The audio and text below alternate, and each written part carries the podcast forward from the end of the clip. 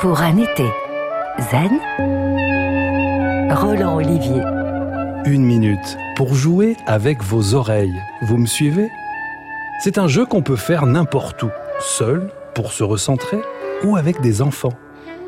Pour commencer, évidemment, on fait silence. La règle du jeu, c'est d'être le premier à identifier cinq sons différents qui ne viennent pas de nous, hein, comme le bruit des habits ou du souffle. On peut commencer par trois respirations calmes. Fermer les yeux et ouvrir grand ses oreilles.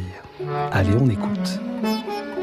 Les deux ou trois premiers bruits sont assez faciles, mais après, c'est moins évident. Le premier d'entre vous qui a cinq sons dit doucement 5, puis les cite les uns après les autres afin que chacun les entende.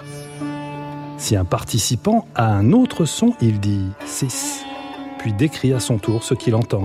Un clocher, une vache, un avion au loin. Le gagnant, s'il doit y en avoir un, peut être le dernier à identifier un son. Et pour ceux qui veulent le faire seul, vous pouvez essayer d'écouter en même temps les cinq bruits. Bon courage.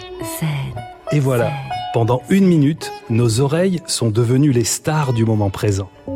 Pour un été zen, en réécoute et en podcast sur FranceBleu.fr.